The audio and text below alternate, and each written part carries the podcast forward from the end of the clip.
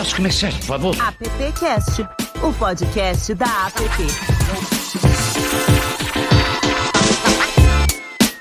Olá, como vai? Bem-vinda, bem-vindo, bem-vinde a mais uma edição do AppCast, a edição número 102. Pois é, estamos aqui. Agora rumo ao mil. Antes a gente brincava rumo ao 100, agora rumo ao episódio número mil. É muito bacana estar aqui de novo. E hoje a gente fala sobre um tema que, particularmente aqui, a gente gosta bastante audiovisual, que são produções que reúnem elementos visuais e sonoros aí, como o próprio nome já diz. Segundo a mais recente pesquisa global de entretenimento e mídia da PwC, o mercado audiovisual foi um dos segmentos que mais cresceram desde o início da pandemia. Mas como é que será que esse mercado, além das capitais São Paulo e Rio, o famoso eixo aí, né? Para a gente conversar sobre o tema audiovisual, primeiro eu vou chamar o meu, o meu amigo aqui e, e também que vai apresentar esse podcast comigo, que é o Douglas Michelov. Você tá bom, Douglas? Eu tô bem, tudo certo, Ale. Mais uma vez estamos aqui no AppCast. E tirando o nosso Corinthians, tá tudo certo, né, Douglas? Exatamente. Mas vamos falar de audiovisual vamos, vamos, e não de futebol. Vamos falar de audiovisual, é, vamos falar de audiovisual. Sejam todos bem-vindos ao nosso papo de hoje. Boa, boa. A gente tem aqui o Fernando Sedovic, diretor da Maraú Filmes. Eu acho que agora eu falei o nome dele certo. Vamos, vamos perguntar para ele. Fernando, falei certo seu nome agora? Falou certo agora. Bom, bom dia, galera. Tudo bom? Douglas, Valê. Obrigado pelo convite. Bem-vindo, viu? É, só lembrando que você está em Cuiabá, né? Não, eu estou em Belém do Pará. Tá em Belém? Pois é, tá é. aqui no roteiro. Hoje eu tô 100% margem de erro, então não confia. Obrigado, Fernando, aí, direto do Pará, do Belém do Pará, aí falando com a gente. Acho que agora eu vou acertar. Ela tá lá em Cuiabá, ela é a Jade Rainha. Rainho, diretora e roteirista da Cadil Filmes. Acho que agora eu acertei. Acertei, Jade? Acertou! Olá, Aê. gente! Bem-vinda, viu, Jade? Satisfação. Legal. E agora o Daniel Reis. Se eu errar, Daniel Reis é brincadeira também, né, Dani? Tudo bom, Daniel? O Daniel que é da Bonita Produções e tá falando aqui de São Paulo. Tudo bem, tudo bem. Obrigado pelo convite. Bem-vindo. O Dani Jade, o, o Fernando falou que está estreando hoje aqui num podcast. Então, que bom, que bom. Eu também. Você também, Jade? Ah, eu acho que não lembro de ter gravado outro podcast. E você, Dani? É, não, eu estou sempre nos bastidores, né, ah, né? Mas, tá, então... Faz com a cara limpa aqui. Participei de alguns debates durante a pandemia, mas podcast eu acho que é o primeiro. Ah, que legal. Então, que bacana para todos nós. Douglas, vamos começar? Vamos nessa. Bora lá. Seguinte, turma. Falando de audiovisual, acho que assim, acho que primeiro é o panorama do mercado no Brasil, ele tem crescido. Vocês acreditam esse crescimento mais focado numa oferta maior de plataformas para distribuição de conteúdo? Ou existe algum outro elemento novo que a gente ainda não está enxergando e vocês já percebem algum movimento para esse crescimento aí, no, olhando principalmente os mercados locais de vocês aí? Quem começa, Douglas? Quem você Vamos, vamos começar pela Jade. Vai lá, da Jade. Ah, eu acho que não tem como fugir também do audiovisual, né? A gente está na era da hiperconectividade, todo mundo com seus celulares na mão, produzindo mídia também, compartilhando no TikTok, né? Criando seus canais de YouTube. Enfim, a gente está nessa era que é um caminho sem volta. É quase como se a gente estivesse também vivendo. Eu que trabalho com a formação audiovisual de jovens, né? Eu vejo que quando a gente realiza esse trabalho, a gente está como que se estivesse fazendo uma alfabetização contemporânea também, porque essa é a linguagem do agora, né? Então eu sinto que o audiovisual ele vem conversar com isso, né? Cada vez mais o celular na mão e a gente assistindo as coisas ali de qualquer lugar. Então a gente está também se transformando, né? A forma de produzir os conteúdos, como distribuir. Muito bem. Quem vem, Fernando? Eu vejo que a gente está vivendo, acho que a gente chama fora do eixo, né? Que é assim historicamente a produção ela, ela sempre foi muito centrada no Rio e São Paulo. Eu acho que a produção que atendia grandes clientes, que atendia grandes orçamentos. Mas assim, a gente vive acho que há uns desde 2012 uma descentralização que começou com políticas públicas, né? A gente teve a lei da TV por assinatura, que previa também conteúdo é, nacional nas, nas plataformas, nos canais e, e, consequentemente, nas plataformas hoje. E a gente também teve os editais da ANSIM, da Agência Nacional de Cinema, voltados não somente para a produção, como também para a formação, que foi uma coisa que a Jade falou muito. Né? Então, a gente teve muita é, a gente teve muito recurso que a gente nunca teve para formação de roteiristas, para desenvolvimento de projetos, de séries, de longas, enfim. E eu acho que isso fortaleceu muito, acho que diminuiu bastante esse, esse gap que existia entre a produção do eixo Rio-São Paulo com a produção, principalmente do Norte e, e do Centro-Oeste, que a gente, o Nordeste, né, de uma certa maneira, já tinha uma tradição, e a gente tem Pernambuco aí como grande produtor de, de cinema, de audiovisual, enfim, e a Bahia, assim, com, com produção de publicidade também. Então, eu acho que isso fez com que a gente pudesse estar mais próximo. E eu acho que também hoje a decisão de, de publicidade, de conteúdo, é muito mais vantajoso, às vezes, você ter fornecedores que estão nos outros eixos do que você montar uma grande equipe, ter que trazer todo mundo. Então, eu acho que na pandemia, muitos modelos de negócio também foram repensados, né? Então, acho que você tem como dividir mais. Eu acho que se você antigamente tinha que trazer uma equipe gigante de publicidade para Belém ou para Cuiabá, hoje você pode distribuir mais isso, né? Você às vezes traz um fotógrafo, você traz um diretor, enfim. Então eu acho que se repensou muita coisa com esse novo mundo que a gente vive hoje. Né? Ô Dani, ouvindo aí o Fernando e também a Jade, eu queria saber de você do ponto de vista daqui de São Paulo, né, que onde por muito tempo ficou muito concentrado aqui São Paulo, Rio, talvez BH, como é que é o olhar de São Paulo ou desse eixo para os outros locais do Brasil, seja para o Sul, lá para o Tocantins, para enfim, Mato Grosso, para o Acre. Você acha que está rolando um esforço dessa procura também por compartilhar conhecimento com essas produtoras? Como é que você vê isso? A gente teve uma experiência, até só pegando o gancho um pouco do que a Jade comentou no abril aí, na resposta dela, na primeira pergunta, eu acho que a questão do audiovisual, ele é inevitável, né? Você não tem muito para onde fugir. Se você está pensando num projeto, a gente pensa muito em projeto transmídia aqui. A gente se apresenta como uma casa de conteúdo, mais como uma produtora, eu me encaro muito como uma casa de conteúdo uhum. hoje que foca em projetos. E aí, projetos de comunicação, sempre com core audiovisual. O audiovisual é inevitável, né? Você não tem como fugir disso. Então, o consumo das informações é audiovisual. As pessoas hoje que são, você tem mesmo os podcasts, os os podcasts são gravados e você tem o visual dentro do podcast. Você não consegue evitar isso. A gente teve uma experiência e a gente sempre tentou fazer isso, tá? Mesmo a gente sendo de São Paulo, nós não somos uma empresa focada em publicidade, então a gente sempre trabalhou muito fora do eixo do que eu conheço como mercado, né? Uhum. Então a gente desde o início a gente vem atendendo o terceiro setor, a gente atende a área de sustentabilidade, educação, tal. Então a gente acaba trabalhando muito numa meio que numa contramão do que os meus amigos, por exemplo, quando a gente começou, eles foram, que hoje são diretores de publicidade e tal. A gente teve uma, uma experiência recente, né, com a pandemia aí, de, agora recentemente a gente fez um documentário sobre medidas socioeducativas em meio aberto. E a gente teve que gravar em seis estados, em seis cidades e a gente trabalhou com a equipe local. Ao longo desses anos, a gente fez muita amizade com gente talentosa. Eu acho que é, é, o modelo de negócio nosso aqui também sempre permitiu muito isso. A gente atende um dos projetos, é o Khan Academy, que a gente produz videoaulas. Né? A gente já produziu mais de 8 mil videoaulas aqui com esse projeto. E eu tenho fornecedores que, chega, que moravam na Polônia. Para a gente nunca foi um grande problema isso. Então, e quando você pensa em São Paulo também, eu vim da periferia de São Paulo. Né? Hoje a produtora fica aqui na Vila Mariana, mas eu nasci na periferia e sempre trabalhei a duas horas da onde eu morava. Pelo tamanho de São Paulo e por essa experiência pessoal, para mim a distância nunca foi um grande empecilho. Então, grandes fornecedores que a gente tem, por exemplo, são de Santos. Eu tenho grandes fornecedores de Recife.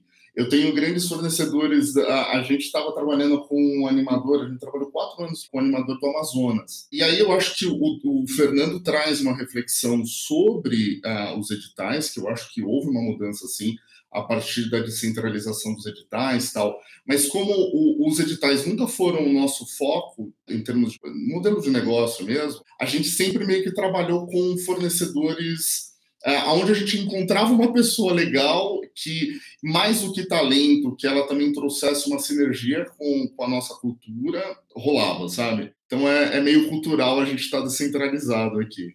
Legal. Boa.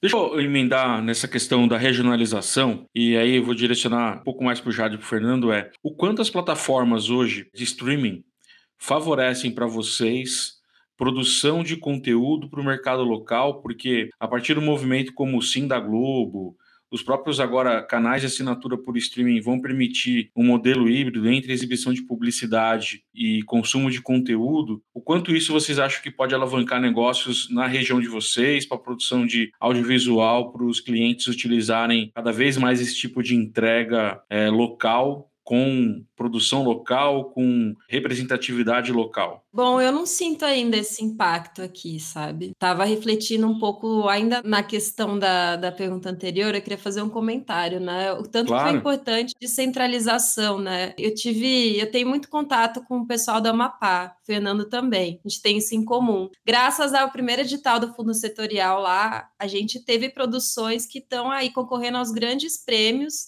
Primeira vez que eles puderam produzir que não foi de maneira independente, né? Com o edital, tem o filme da Rayane Penha, da Tami, o Solitude, que é a primeira animação produzida no Amapá, e a gente vê eles concorrendo aos grandes prêmios nacionais, né? Então, a importância disso, né? Como a gente tem outras narrativas, outras possibilidades mesmo de de, de apresentar para o mundo, né? O que estava faltando era condições mesmo, né, das coisas acontecerem. Em relação às plataformas, o que eu vejo hoje é que elas estão abrindo espaço para essas outras narrativas, essas outras linguagens ligadas a, por exemplo, a diversidade, né? Você trazer também temas mais regionais, mas em relação a, a, esse espaço publicitário, eu ainda não tenho uma visão, assim, não vejo isso refletindo no meu cenário aqui. Fernando. É, o que eu ia falar é, assim, a real é que o streaming, assim, as plataformas mais consolidadas, né, Netflix, Amazon, HBO, enfim, para produtoras assim, eu acho que isso até pro, não é nem para a questão de fora do eixo somente, né, até para o Daniel também. Imagino que assim, elas, vamos dizer assim, uma relação muito forte com produtoras que são muito consolidadas até por uma questão de orçamento, né? Se você pegar um orçamento de uma série de ficção, é uma coisa que talvez as produtoras até menores não consigam nem dar conta no primeiro momento né, de, de, volume de, de, caixa mesmo, né? É uma coisa muito grande. Então, eu vejo isso, a questão da diversidade, a questão dos temas, mas, por exemplo, aqui em Belém, quando foi rodado a segunda temporada, por exemplo, da, da Cidade Invisível, né, na verdade foi, veio toda a equipe, no caso foi um outro modelo. É, o que, que eu percebo? Eu percebo que, antigamente, as, as produtoras aqui de Belém, elas eram muito focadas em dois aspectos somente, né? Ou você atendia o mercado publicitário local e você atendia a campanha política. Quando a gente montou a Maraú, a gente decidiu que nós não queríamos fazer uma produtora daquele formato. O nosso, a Maraú foi fundada em 2015, então ela tem sete anos, e desde lá a gente conseguiu produzir já um longa-metragem, uma série, é, e atuamos agora também muito no formato de websérie. Então o mercado, por exemplo, publicitário, que às vezes tinha uma verba é, destinada para televisão, para as mídias tradicionais, consegue hoje, por exemplo, investir mais em produção e colocar, por exemplo, uma websérie na, no YouTube, que é uma, entre aspas, gratuito. Né? Claro que eles é, patrocinam e divulgam, enfim. Então você vê uma, uma percepção que o que antigamente era focado somente na publicidade ou no conteúdo, você vê um pouco uma mistura dos dois. Então eles uhum. querem é, fornecedores que conseguem entregar um, uma coisa mais documental, por um outro lado, né? mas também que tenham essa pegada de publicidade. Então, eu acho que a gente está vivendo é, sem, sem dúvida nenhuma, uma transformação. Então, a gente, como empresa, no ano passado, a gente faturou como a gente nunca tinha faturado em sete anos, e embora a gente tenha um braço de publicidade mais forte que a Clarté, também, que atende o mercado local, nesse formato mais tradicional, e esse ano a gente também está tendo muita demanda para esse formato. Então, eu acho que o modelo de negócio está mudando muito. Né? A gente não tem como prever, mas acho que como o Daniel fala, assim, existem as grandes produtoras do eixo que a gente fala, mas existe também muitas produtoras aí que estão né, nesses outros formatos e que às vezes também tem a dificuldade de acessar ou o grande edital, porque tem uma concorrência muito grande, ou esses grandes clientes. Então, assim, também existe uma diversidade, existe também é, os fora do eixo, mesmo dentro do Rio de São Paulo, muito dentro do eixo. e é real é, isso, assim, porque a gente. Aqui no, cenário aqui no Mato Grosso, ele parece bastante com o que o Fernando descreveu também. O que eu vejo de diferente, assim, que a gente está vivendo também, é que com acesso também aos equipamentos, né, às formações, por exemplo, agora a gente tem, a Federal tem uma escola de cinema, né, então está surgindo todo um movimento, assim, é, de coletivos, que estão se tornando associações, que estão produzindo, né, estão captando e estão conseguindo produzir obras também, né? Mas isso assim que eu vejo a entrada desses novos atores, desses novos realizadores no mercado, porque antes era mais restrito mesmo às produtoras que prestavam serviços de publicidade mais tradicional e que também faziam alguns filmes, mas mais vinculados aos grandes editais. Então agora está tendo e, e isso também de você produzir pensando na web, você produzir pensando nas redes sociais, você produzir outros formatos, né? A gente está começando a migrar para esse tipo de conteúdo mesmo, digital. O Dani, você ia fazer um comentário não, eu ia falar dessa questão do, eixo, do fora do eixo dentro do eixo, né? uhum. né? Assim, e eu acho que quando você é, também está navegando diretamente ao lado do, dos grandões, é, senti muito isso em 2014, quando a gente fez a formação ali no Sebrae e tal. Então você tem uma admiração muito grande pelos grandes, né? E os grandes conseguem navegar muito bem no, no mercado. E aí você tem que ser muito criativo também para conseguir sobreviver. Então a gente tá, a gente funda a produtora em 2010, são, são 12 anos aí. E aí eu acho que você também tem que ser bastante pragmático na hora de executar. Então, por exemplo, no nosso caso aqui, por que, que a gente não foca muito em edital? A gente nunca focou, apesar de a gente ter feito a convite, direção de documentários tal. E aí agora, depois de mais de uma década, a gente começa a receber bastante convite para direção, é, assumir projetos tal. Mas assim, a grande questão é você conseguir um espaço de mercado, tendo uma criatividade para conseguir prospectar também, né? Então é, a gente também não vai para publicidade porque, enfim, não a gente chegou a realizar, a gente ganhou prêmio, inclusive em 2000, com um ano de produtora, a gente ganhou um prêmio na Espanha de com vídeo de publicidade e tal, mas para a gente a publicidade em si ela acabava não sendo algo tangível ali para gente. Era algo que você fica disputando com grandes produtoras o tempo inteiro. Então eu acho que com a abertura do audiovisual, de plataformas, né, que é muito o sangue da pergunta aí, eu acho que a gente tem espaço para colocar muito mais o seu ser em produções que talvez ninguém não tivesse espaço anteriormente. Você tinha poucas janelas. Então com a abertura de janela eu tenho uma necessidade maior de produção de conteúdo. Ah, e aí eu acho que algo também que um, isso que a Jade está trazendo, que facilitou muito para a gente, foi o acesso à tecnologia. Ficou mais acessível. Agora aumentou tudo de novo, né? uhum, né? muito, uhum. tá, tá mais difícil. Mas, assim, na, na fase que a gente começou, tipo, chegar, tinha lá uma, 7, uma 7D, você tinha uma 5D, e aí você comprava um pacote de lente, uhum. e aí você ia montando o seu kitzinho lá tal e você conseguia, com bastante esforço e muita vontade, fazer bastante coisa. E trabalhar com mercados que talvez não fossem tanto do gosto da galera. Então, você não, eu não estava disputando um grande comercial que vai ganhar, sei lá, o Leão de Ouro, sabe? mas a gente vai. E aí eu acho que também tem um pouco do que é muito da essência de quem está montando o negócio. Eu sempre tive uma questão muito social dentro de mim. Assim. Eu tinha um lance que eu queria atender áreas que gerassem pelo menos algum tipo de impacto e, e, algum tipo de legado, assim. E aí a gente também, por isso que a gente chama Bonita Produções. A ideia e o primeiro projeto, por exemplo, que a gente pega na casa é um documentário sobre a Zona Leste de São Paulo, um grande projeto que a gente pega. E aí os caras falam, pô, não tem editora para fazer o livro. Eu falei, cara, manda pra gente, a gente tá precisando de trabalho e a gente vai ter pesquisa, roteiro. Então, cara, a gente fez o livro e a gente fez o doc em três meses. Então, quando você está com essa disposição e muita competição também, e a gente não tinha acesso a muita coisa ali. Então, a, você vai criando, você vai criando janelas. Hoje você tem muita janela e os caras precisando de conteúdo. Você não tem tanto conteúdo bom assim. E aí você com abertura de escolas de cinema, com a, mais acesso à tecnologia, com abertura regionais também. Você tem muita gente boa, boa em vários pontos do Brasil, com criatividade e vontade de produzir borbulhando. Então, eu acho que assim, a abertura das janelas faz com que a, a haja espaço para outras pessoas produzirem, sabe? E você não fica falando sempre dos mesmos nomes, assim. É, e isso, para mim, é o maior, assim, legado dessas novas tecnologias. E principalmente agora nessa fase pós, é pandemia ainda, mas essa fase dessa, dessa retomada, você vê muito claro. Eu nunca recebi tanta proposta de projetos para a gente fazer. Tem muita coisa borbulhando, é, muita abertura. O digital permite também. Você tem muita gente que está conversando, por exemplo, com Portugal agora. Eu nunca pensei em, em debater programa de TV em Portugal. Uhum. Então, há espaço, há muita gente boa, e eu acho que por conta dessa abertura de janelas.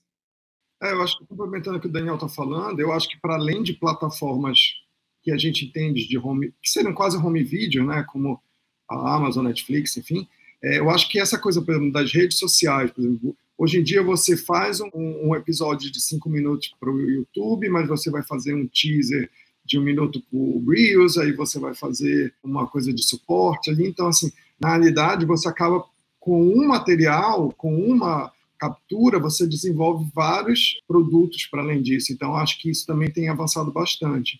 Então, eu acho que a gente tem muito, tem tido como negócio isso. E eu acho que também, falando sobre essa questão de descentralização, eu acho que também é uma questão de olhares, né? Por exemplo, o cliente hoje ele é muito mais cobrado. Por exemplo, se você vai fazer uma, por exemplo, acabou de desenvolver uma série para Vale sobre a Amazônia, sobre culinária da Amazônia. E eles sabem que é um outro olhar. Você tá com diretores, roteiristas, pessoas da região falando sobre a região, do que você trazer uma equipe de fora. Então existe a cobrança também junto a e aí eles percebem também que, que a gente sempre fala, né? Você ter o, o olhar daquilo é muito bom, porque a gente sabe do que a gente está falando, é muito mais verdadeiro, né? Do que você trazer uma pessoa de fora. Então, eu acho que o mercado também pede isso. Se for fazer sobre o Mato Grosso lá, é, né, vou estar com pessoas de lá, porque não é o meu território. Uhum. Então, acho que isso também é bem bacana. É, gente, deixa eu. Eu não sei se é uma provocação aqui, tá? Mas a gente, a gente falou de Netflix, a gente falou de Amazon, a gente falou das grandes produtoras. E Aqui a gente fica observando aí marcas e agências e os profissionais, no modo geral, da nossa indústria da comunicação. Algumas coisas têm mudado e têm mudado bastante. E pelo que eu, como leigo aqui, percebo, é que o, no final das contas é o consumidor, ou quem consome o, o, conteúdo é que dita as regras aí, né? Antes você fazia um vídeo de 15 minutos no YouTube e era pouco. Hoje você fazia um vídeo de 3 minutos no YouTube é muito, mas aí mais um corte pode virar de 15, de 12. Eu tenho visto, por exemplo, algumas produções no MUBI, por exemplo, que é uma outra plataforma de vídeo aí, que são produções bem legais, mas do ponto de vista dessa, vou chamar de simples, mas não é porque é ruim. É simples e é bom pra caramba, que não exige aí grandes produções. A minha dúvida é: essas grandes plataformas de streaming, as marcas e as agências, elas entendem que essa linguagem que a gente chama de para web, ah, a gente faz para web, elas também se encaixariam dentro da TV. As marcas entendem isso, elas tratam isso ainda de uma forma muito. Vamos fazer uma produção para Netflix, aí faz uma coisa gigante lá, e alguns outros vão lá e filmam uma produção de um teatro, um show de humor, por exemplo, fica lá um stand-up e aquilo vira um conteúdo. Eu, eu sei que eu me estendi, mas a, as marcas, as empresas estão entendendo aí a, o trabalho de vocês, eles estão eles estão entendendo qual que é de vocês, que estão em sintonia com o consumidor daí, com, ou do mundo. Você conseguiu me fazer entender, Jadir? Bom, a Caju, ela trabalha muito com cinema de impacto, né? Uhum. Agora, a Caju, ela é uma produtora também muito jovem. Eu voltei para o Mato Grosso há cerca de quatro anos, né? E a Caju tem quase dois anos. Então, eu não sinto que eu tenho tanta propriedade para falar, assim, sobre... O que eu tenho visto mais é como a gente trabalha com temas socioambientais, né? Meu foco enquanto produtora de impacto são temas de direitos humanos, né? É, socioambientais, indígenas principalmente. O que eu tenho percebido é que cada vez mais as marcas querem trazer também essa diversidade, essa inclusão. Então, o que eu posso fazer é desenvolver projetos junto com elas, né? Então é mais esse caminho assim, nessa busca de regionalização e também de trazer representatividade. E aí sim, eu acho que há uma percepção. Agora, se você vai produzir um filme para um, um, grande streaming tipo a Netflix e tal, se for um documentário, eu acho que ele atendendo algumas coisas de formatação, ele pode ser consumido ali dentro, ele pode acessar essa janela. Mas não é qualquer conteúdo, não, que está aberto para isso, né? Então, mas essa formatação é ditada pela, pela plataforma, né? Sim, né? Tem, você tem que atender, você tem que filmar em 4K, tem várias coisas, né? O Fernando, é. como que tá a distribuição do seu filme? Para, acho que você pode dizer em relação a isso. Eu acho assim, eu acho que na realidade a gente não pode esquecer que tem muitos nichos aí, né? Então, por exemplo, eu acho que a gente sempre pensa muito que todos os nossos conteúdos vão atender todo mundo. O que a gente percebe é que na realidade existe públicos. Então, um filme no MUBI, por exemplo, que é mais filmes de festival, filmes considerados filmes de arte, uhum é um público diferente, porque talvez alguém que acesse as séries coreanas agora que estão bombando no Netflix, por exemplo. Eu acho que não tem essa. É muito difícil um filme que atenda, né, um, um filme, um, um conteúdo que atenda todo mundo. É muito raro isso acontecer. Uhum. É, é, bem poucos no, na história que conseguem. Então, eu acho que essa questão do orçamento depende muito. Por exemplo, as plataformas elas se tornaram estúdios. Na verdade, o Netflix se posicionou agora como um estúdio competindo com outros estúdios mais antigos e investiu muito em conteúdo. Foi uma aposta dele, se vai dar certo ou não. Agora está uhum. toda uma grande discussão até sobre a viabilidade econômica de algumas plataformas, porque realmente o, o, o produto grande, com um grande astro, grandes efeitos, ele realmente custa muito, muito caro. Uhum. Então é completamente fora da nossa realidade. Então, assim, a, na Maraú, a gente também trabalha muito com projetos de ONG, projetos de impacto, a gente tá, agora, nesse momento, a gente tem três produtos para serem veiculados em breve. Um que atende uma agência da ONU para a reprodução, que é focado em assistência para mulheres, principalmente aqui no Marajó, na ilha de Marajó, que tem muito problema de saúde, muito problema de gravidez na adolescência, doenças sexualmente transmissíveis, enfim. A gente está trabalhando com uma galera que trabalha no Mangues, porque muita gente não sabe que parte da Amazônia também é Atlântida, a gente tem, a gente tem mangues, aqui a gente tem uhum, é, salgado, uma região salgada, e a gente também está atendendo um, um, um, cliente que trabalha com um manejo florestal comunitário. Então a gente também atende isso. Mas um tipo de conteúdo desse, por exemplo, às vezes é muito nichado para quem está ligado a esses, a esses temas. Então ele não tem um formato de entretenimento que às vezes uma plataforma que tem um reality show ou que tem um game show ou que tem um documentário mais polêmico, né? Agora a gente tem essa agora a tendência muito para true crime, uhum, para filmes. Uhum. Então assim, eu acho que tem tem formatos, como a Jade falou, que são desse, e a gente nessas nas coisas tá, tá correndo para fechar o dia, né, e pagar as contas e atender nossos clientes dentro do que a gente acredita também, né? É. Então, é, e são são nichos muito ainda para produtoras muito maiores é, do mercado. Não sei se o Daniel também tem essa leitura. Não, é, é, a mesma leitura. Eu acho que. E, só que é uma coisa que a gente debate muito aqui, né? Ontem a gente fez uma reunião de duas horas aqui sobre TikTok. Então, essa questão do, do conteúdo, do que vai. De, porque eu acho que o que manda é o público mesmo, assim. É o, o, que você quer e qual o público que você quer que consuma aquele conteúdo. Então, a gente teve experiência agora com o documentário. O documentário fez. Eu considero que ele tenha feito um sucesso dentro do nicho está sendo exibido para caramba na Bahia agora. O pessoal especializado veio, assistiu, debateu. Foi muito legal o Doc Meio Aberto porque ele, ele causou impacto de nicho. Então, pô, legal. A gente trabalha muito com o nicho da educação, então às vezes a gente está fazendo muito, sei lá, você faz um doc, você faz muito vídeo também é, mais documental institucional, ali, aquele conteúdo de marca falando do conteúdo, mas eu acho que a gente, de novo, voltando para a abertura das plataformas, rede social tal, você consegue brincar um pouco. Você falou, né? Às vezes o cara abre um stand-up e faz mais. É um conteúdo aqui. Sim, sim, sim. Não necessariamente eu preciso fazer uma, uma super produção para conseguir ter impacto também. Eu acho que está muito no, eu acho que o segredo está muito no roteiro, o segredo está muito em você conseguir também entender o teu público, e eu acho nesse distanciamento do que, do que eu acho, né? Então eu, Daniel, como pessoa física, acho legal, do que, mas como pessoa jurídica eu tenho que ouvir também os objetivos e o plano ali daquele cliente que está querendo produzir e tal. Então, Vamos pegar um caso de um projeto nosso aqui que ele fez muito mais. Foi um, foi um, um filme que fez muito mais sucesso os cortes dos shorts do YouTube. Então, a gente, muitas vezes, você faz lá um, uma superprodução e o que acaba o que acaba dando certo, às vezes, sei lá, você faz uma superprodução, tem um orçamento legal, tal, e não tem o mesmo impacto que às vezes um vídeo gravado ali com um influencer que vai falar uma, às vezes é uma, você não sabe, o que eu quero dizer é que você não sabe exatamente o que, porque eu acho que o que você está falando está muito na questão do buzz, né? Você tá é, é porque fica aquela coisa do formato, né? Assim, ó, é aqui, a gente vai fazer assim e tal, e tem tanta coisa boa que vocês três produzem aqui que para mim, poderia estar na plataforma tranquilo, mas e, a, acho que fica um. Eu, eu não vejo muito. É, enfim, é, mas é, é, é, é, é que eu acho que, assim, dentro, falando da minha visão, Sim. assim, eu não me preocupo muito, o Fernando colocou. No final das contas, o que a gente acaba focando muito é no, em quem a gente atende, Sim. em realmente ter resultado interno também, né? Então,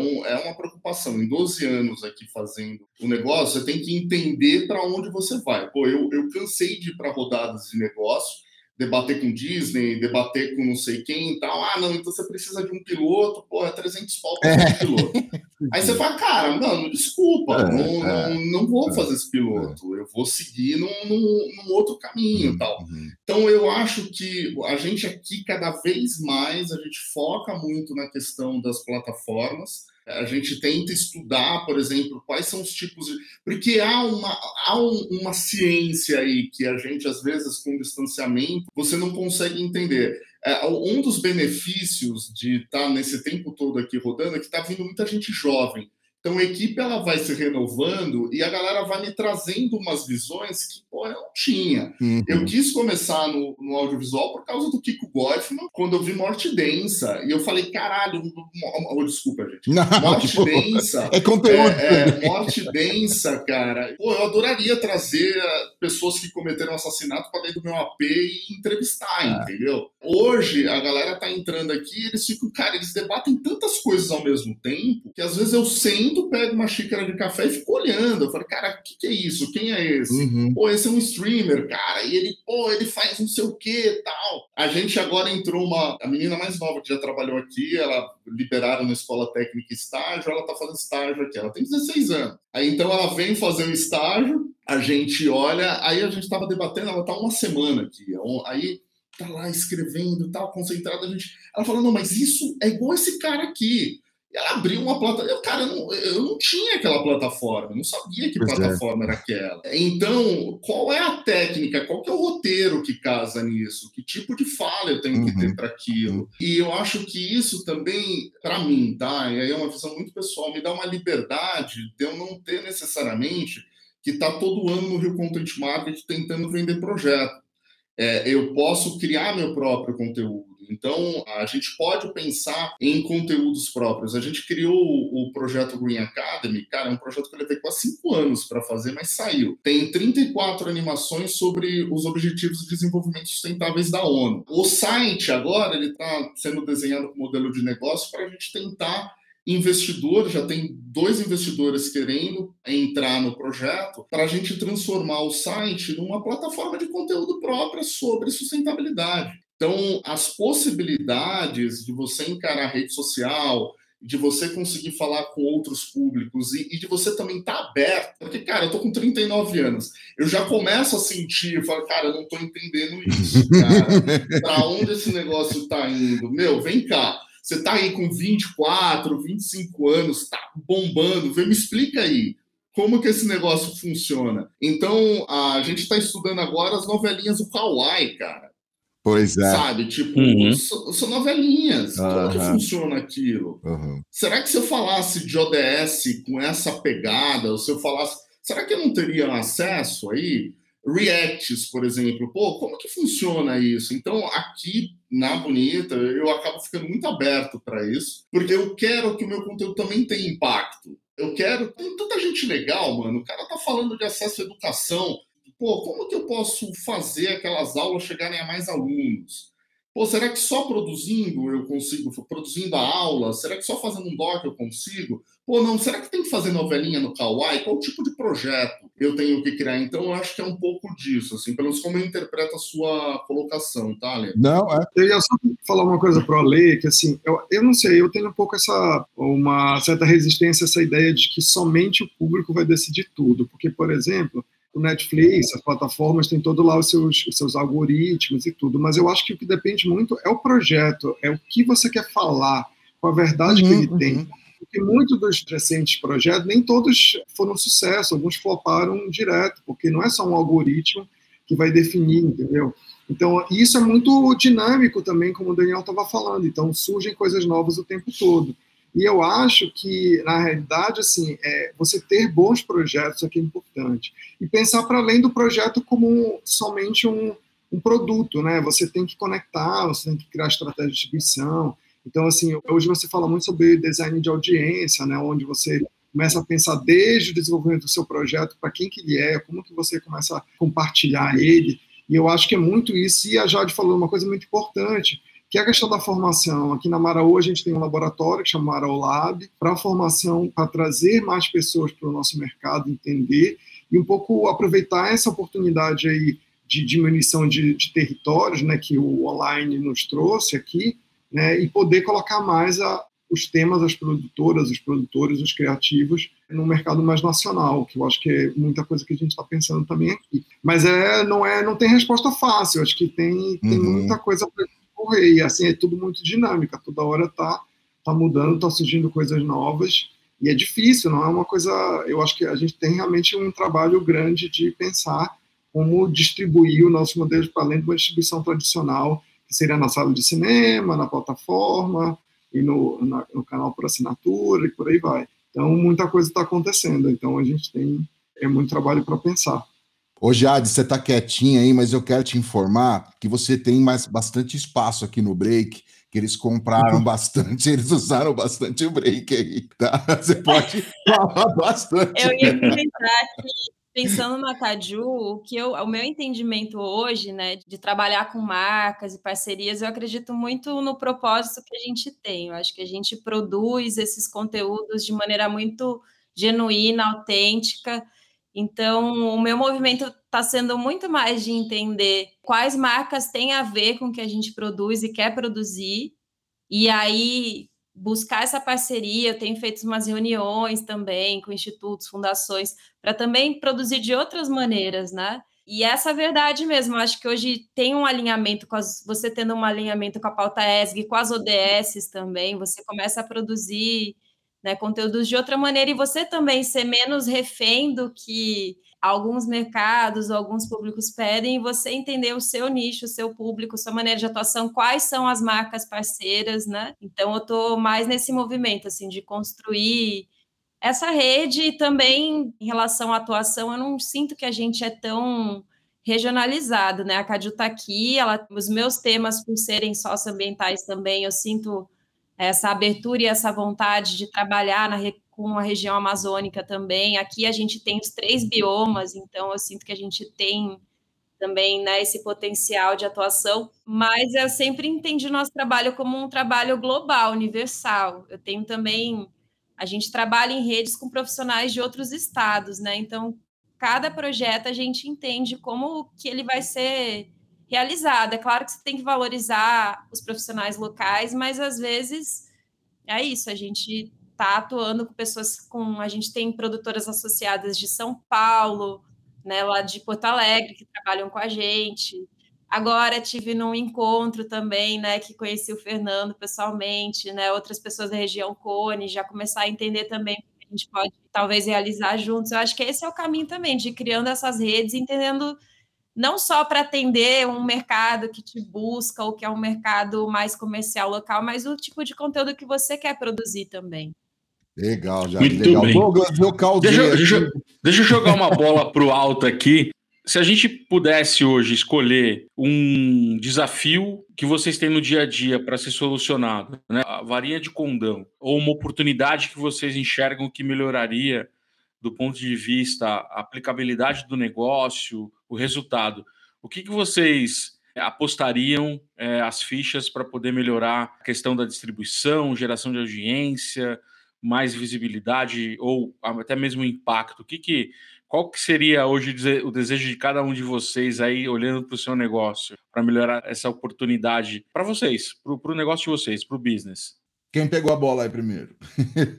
posso falar, posso falar. Eu acho que, para mim, na Maraú, vou dar um exemplo. Assim, acho que a nossa maior virada aqui, claro que ter verba de edital para produzir foi muito bom, né? Senão a gente não estaria com série, com longa, se a gente não tivesse apoio. Realmente é muito difícil levantar esse dinheiro com patrocínios ou com leis locais, enfim. Acho que a pesquisa, que a gente chama de desenvolvimento, né, ou seja, a gente poder investir dinheiro num projeto que a gente sabe que não vai precisar retornar imediatamente, e a gente poder escrever melhor o roteiro, pesquisa, pensar no público, desenhar esse formato, eu acho que é a grande diferença, porque, por exemplo, o audiovisual americano, né, os grandes estúdios, enfim, as grandes marcas têm muita verba para isso.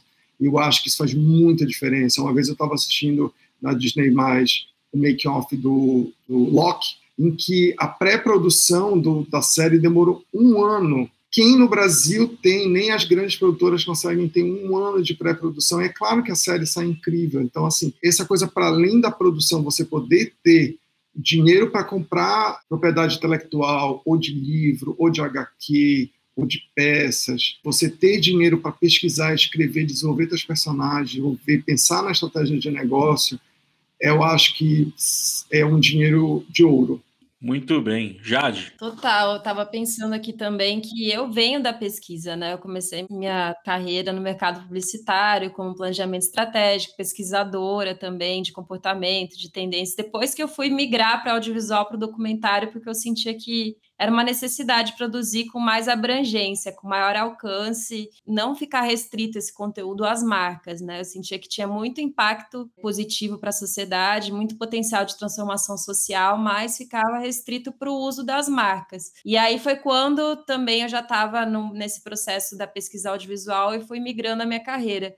Então, também o que, que mais me interessa é essa possibilidade também de poder me vincular às comunidades que eu atuo, né? Então, poder passar um tempo ali, entender quais são os temas realmente preeminentes que podem ser trabalhados, porque eu acredito muito nesse poder do audiovisual, do cinema, de formar mesmo esse conhecimento que, que transforma, que leva a gente além. Eu produzo cinema para isso mesmo, para que a gente olhe para os lugares que a gente precisa olhar e que tenha algo ali que, que vá vá sendo transformado, que vá sendo falado, né? Que a gente comece a, a dar visibilidade para essas causas. Então, poder ter marcas parceiras, institutos que financiem projetos a longo prazo, um projeto de três anos, onde você pode ter o tempo de pesquisa, o tempo de execução, depois o tempo também de você poder pensar outras formas de atuar ali dentro. Eu tenho olhado muito quando eu entro nas comunidades indígenas também, como pensar a questão da, da economia criativa também, como também ver o que, que tem ali de demanda também que a gente pode conectar com outras pessoas para que as coisas se movimentem, né? Que vai um pouco para além do, do audiovisual, mas eu, eu penso nisso, assim, esse tempo da pesquisa, esse tempo do contato, ele reflete no documentário, ele reflete no que você está produzindo, senão fica uma coisa quase meio mecanicista, assim, de entrega, né, e a gente vai a gente tem uma ideia, a gente já, ou então a gente faz isso fora do trabalho também, né? Uma construção de longos anos, né? Como o teu filme, né? Que uhum. você, Fernando, você foi quatro, cinco anos lá no lago para construir todo esse vínculo. Você vai filmando antes de ter dinheiro para editar. Às vezes a gente faz isso mesmo, a gente trabalha muito antes para depois acontecer, né? Mas o ideal seria o reconhecimento disso, dessa importância de desenvolver o roteiro, de pesquisar os personagens, de criar esses vínculos, de poder desenvolver bem as histórias. Muito bom. Daniel? eu, eu, eu, acho o resumo de tudo: tempo e, e dinheiro para a gente conseguir. a mágica, tempo e dinheiro. É, tempo, dinheiro e pessoas. É isso, é. E eu complementar essa questão do que está rolando aqui hoje, por exemplo, conhecer o Fernando e a Jade. Para mim, o, o Silvio já tinha conectado a gente com a Jade, E assim, para a gente é muito importante essas conexões, né? Eu acho que você ampliar, porque realmente tempo e dinheiro é algo que são raros juntos aqui nos projetos. Então você Pô, eu adoraria ter tido mais tempo, por exemplo, nesse último doc que a gente entregou, para trabalhar pesquisa, para. Mas eu tinha dois meses de execução. Era um edital do Ministério da Cidadania, Paraná, e, e tinha que ser entregue. O pessoal, quando chegou com o edital pra, com, com a proposta de fazer, desenvolver e tal, deram para a gente 24 dias. Eu falei, cara, eu não vou fazer isso em 24 dias, não tem como fazer isso em 24 dias, eu preciso pelo menos dois meses. Então, é, tipo, isso foi é o resumo da nossa vida aqui, porque é três meses para fazer um livro com doc, pô, fica legal, a galera usa, é, todo mundo elogia, mas existe uma questão física também física e intelectual, assim, né? Às vezes eu sinto que no final de cada jornada de projeto eu envelheci, sei lá, cinco anos, sabe? tipo, porque você tá num, num, Você quer entregar um negócio bem feito, a verba ela não é uma verba suficiente para ter aí um ano de pré-produção. Ah, vá. Né? É, pô, você tem que conectar e você vai fazer. Eu fico muito focado, além da parte de conteúdo, na produção executiva. Então, pô, você tá olhando planilha, cara, você tá com a planilha executiva, você fala, meu, subiu passagem de avião, eu não tenho verba para isso. Como que eu vou fazer aqui para segurar a copiagem, para fazer tudo isso, assim? Então, e para não ser injusto também, porque você tem um, uma rede de fornecedores, você também não quer ser injusto com os caras. Claro. Então, é, é, eu, eu acho que seria muito legal isso, mas como isso é algo que a gente vai ter que trabalhar bastante, eu acho que nos últimos anos aí de governo é, Bolsonaro foi um desafio, né, tem sido um desafio cada vez mais constante. Você é muito bonzinho, é, Isso a gente espera que, espera que melhore, né? Eu acho que essas conexões que a gente acaba fazendo no meio do caminho são muito importantes para a gente. Então, pô, eu estou aqui no meio de uma discussão e a, o cara fala, ah, eu queria trabalhar comunidades né, indígenas, tá, ah, pá, ô Jade, Vamos trabalhar, você me ajuda? Tem como você me dar uma consultoria? Porque não é um tema que eu consigo trabalhar. A gente pode fazer uma coprodução, tem um espaço para falar com o Fernando, e gente que realmente, assim, que eu busco aqui é pessoas que também encarem a produção como modelo de negócio, porque existe a planilha executiva ali, né? Então, eu quero olhar para aquilo, eu quero respeitar também quem está trabalhando. Então, você ter essa. Porque, para mim, trabalhar com pouco tempo, muitas vezes, é me desrespeitar. Uhum. Então, tem muito projeto que eu declino porque eu falo, cara, não. Pô, eu não, eu não quero isso, sabe? A gente tem uma política aqui dentro durante esse tempo de declinar de clientes, por exemplo, que muitas vezes eram parte significativa da construção do nosso faturamento, porque não havia respeito pelo fluxo de produção. Então, o que, que significa não ter respeito pelo fluxo de produção? Significa ter trabalho sábado domingo. Do cara não ver o filho no final do dia toda semana. Uhum. Tipo, cara, isso não é legal. Isso não é legal. Então, acho que para mim, o ideal dentro da minha utopia seria realmente, pô, cara, eu ter esse. Eu acho que é possível, porque se os caras. Se você tem um país que consegue, a gente talvez tenha que rodar bastante, mas talvez dê para conseguir. Mas só de ter as conexões de troca, para mim, eu acho que isso fez com que a gente se mantivesse até hoje. Eu falo que a gente sobreviveu à crise do a crise 2015, uma pandemia global, tudo por conta das nossas conexões, assim. Pô, como que você consegue produzir um doc em pouco tempo gravando em seis cidades, assim? Tipo, porque você conhece gente. Uhum. E porque você conhece gente boa, né? Então, eu acho que é isso, assim, ampliação da conexão, só complementando assim o que a, o que a Jade comentou e que o Fernando também trouxe, eu acho que para mim esse tipo de, de reunião é, é, é, uma parte muito importante desse, desse crescimento, sabe? Legal, bacana. Muito bom. Gente, muito obrigado pelo papo de vocês. Quero só dar um testemunho, a gente falou um pouco sobre formato aí. Eu sou, eu sou mais velho aqui da turma. Eu, putz, eu cresci na frente de uma televisão de tubo quadradinha, praticamente, né? A famosa 4x3. Depois veio a TV, né? Widescreen. Pô, cara, consegui comprar uma TV widescreen. Depois veio o plasma. Depois veio o LED. Porra, e agora a gente tá assistindo de novo, tudo quadradinho, assim, esticadinho, né? Como disse o meu amigo outro dia. É complicado, né, cara? Mas que bom que essas coisas vão mudando, que bom que cada dia tem uma coisa nova e que o audiovisual sobrevive e continua sendo fundamental na vida de todo mundo, na educação, no entretenimento, nas discussões. E foi muito bacana receber todos vocês aqui. Eu aprendi demais com vocês.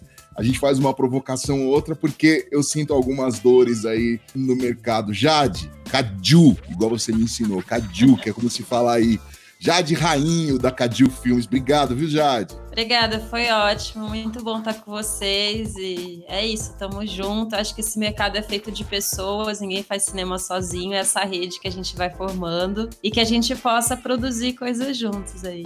Show, show. Parabéns pelos teus projetos aí, viu? Fernando Setovic. Setovic. Certo, Fernando, da Maraú Filmes. Obrigado, viu, Fernando, aí, por compartilhar tanta coisa bacana com a gente, pela tua paciência. Não, obrigado. Eu que agradeço a oportunidade aqui. Acho que você falou uma coisa bem importante, né? Eu acho que a gente tem que viver a democratização do, do acesso, né? As pessoas não conseguem ir ao cinema porque custa caro. Uhum. Então, se elas vão assistir no celular, que bom que elas estão assistindo no celular. Então, isso não é uma coisa ruim, isso é uma coisa boa. Então, eu acho que a gente tem que realmente democratizar e acho muito legal estar participando aqui, como a Jade falou, também acredito que é, nós vivemos em conexão o tempo todo, temos trocas. Bom conhecer o Daniel, que eu estou conhecendo agora, vocês. Obrigado pelo espaço. Acho muito bom que a gente possa ter uma pessoa de Belém, de São Paulo, do Mato Grosso, Acho que isso aí mostra como o nosso país é muito grande, diverso, né? E que muitas vezes a gente não tem a oportunidade de falar um pouquinho da nossa, do nosso lugar. Então, super agradecido, obrigadão. Bacana. Daniel Reis da Bonita Produções. Dani, obrigado, viu, cara? Ah, eu que agradeço por vocês terem me colocado aí na, no eixo aí da conversa. Fiquei muito grato pelo convite. É muito grato mesmo, fiquei muito feliz de conhecer. A Jade já estava falando com ela por WhatsApp, mas a gente não teve um contato ainda mais profundo, né? E eu olhei o site, estou encantado com os projetos. Fernando, adorei, assim, cara, você tem um. A forma como você consegue é, articular as informações, eu fiquei olhando e falei, nossa, cara, que cara inteligente, adorei o nosso papo, espero produzir com vocês, que a gente tenha pelo menos conversas depois para a gente criar algumas coisas juntos. E a Lei Douglas, muito obrigado pelo convite, viu? De verdade. Ô, ô Dani, Jade, Fernando, Douglas, para fazer o que a gente faz já significa que a gente é fora do eixo. A gente já, tá fora do eixo. Douglas, obrigado mais uma vez, viu, cara? Valeu, Ale. Obrigado a todo mundo pela conversa. Mais um podcast de aprendizado aqui com a PPcast. Valeu por ter participado. É isso aí. E se você quiser saber mais sobre o universo da PP, appbrasil.org.br. Eu sou Alexandre Lupe, agradeço demais a sua companhia até aqui. E a gente se fala no episódio 103. E se você ainda não ouviu os nossos outros episódios, dá uma passeada aí pelo teu agregador preferido e curte lá as produções aqui da app e todos os bate-papos que a gente já teve aqui no AppCast. Beijo para todos, até! Nosso comerciante, por favor. AppCast, o podcast da App.